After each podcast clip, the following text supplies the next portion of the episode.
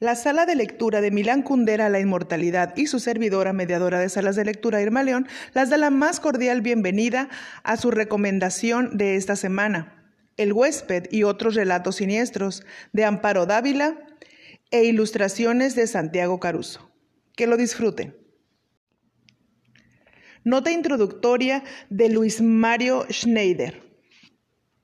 La infancia es un lujo, pero es también un peligroso y movedizo terreno que define y retrata una historia.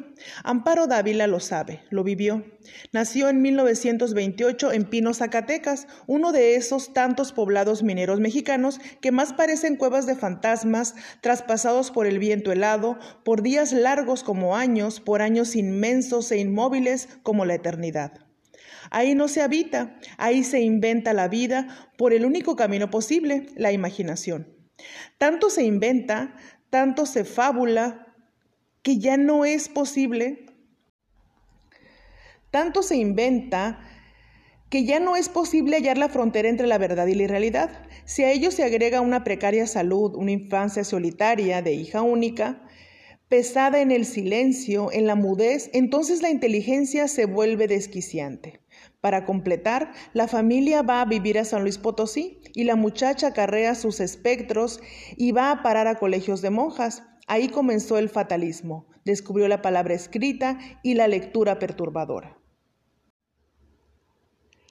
El mundo de Amparo Dávila es siempre uno y lo maravilloso es que ese solo mundo es polifacético, diverso.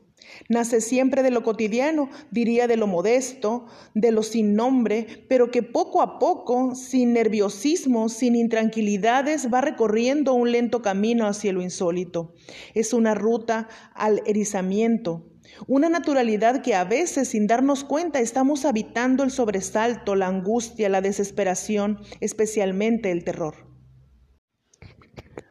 Un terror que es doblemente monstruoso porque estos seres simples, bondadosos a veces, tiernos, cándidos, son el último momento personajes diabólicos, pobladores infernales.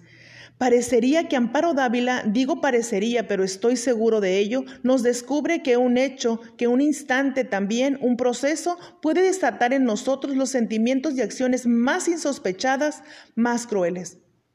De ahí que creo que en este sentido los cuentos de Amparo Dávila no son solo literatura, sino una profunda investigación en el campo de la ética del comportamiento humano.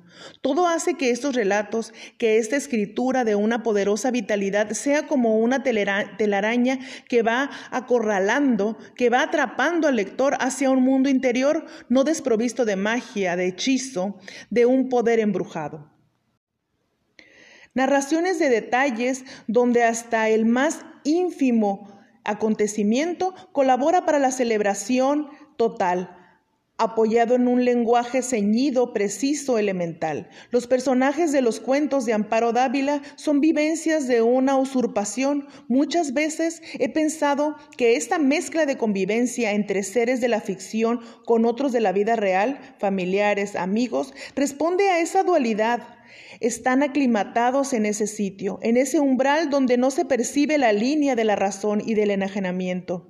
Dije personajes, pero pregunto, ¿pueden llamarse así también a esos individuos perturbadores que son más ánimas en pena, criaturas raras en metamorfosis, animales singulares que cohabitan en la normalidad y en la extrañeza? En última instancia, fuerzas oscuras que desatan legendarias memorias de venganza, de muerte y devastación.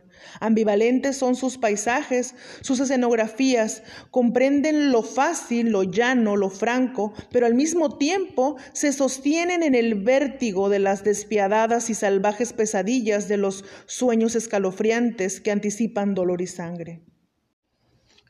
Panoramas detenidos, sentimientos panteístas, donde los objetos representantes de no se sabe qué maquinación sobrenatural se vuelven dominadores, absorbentes, amos de lo siniestro.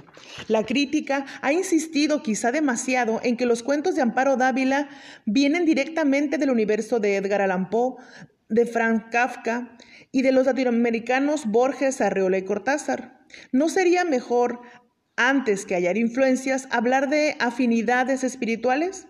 Si otra cosa distingue a la narrativa de Amparo Dávila es su originalidad y su honradez, que no provienen por vía intelectual, sino por esa ligadura a una existencia padecida, también imaginada.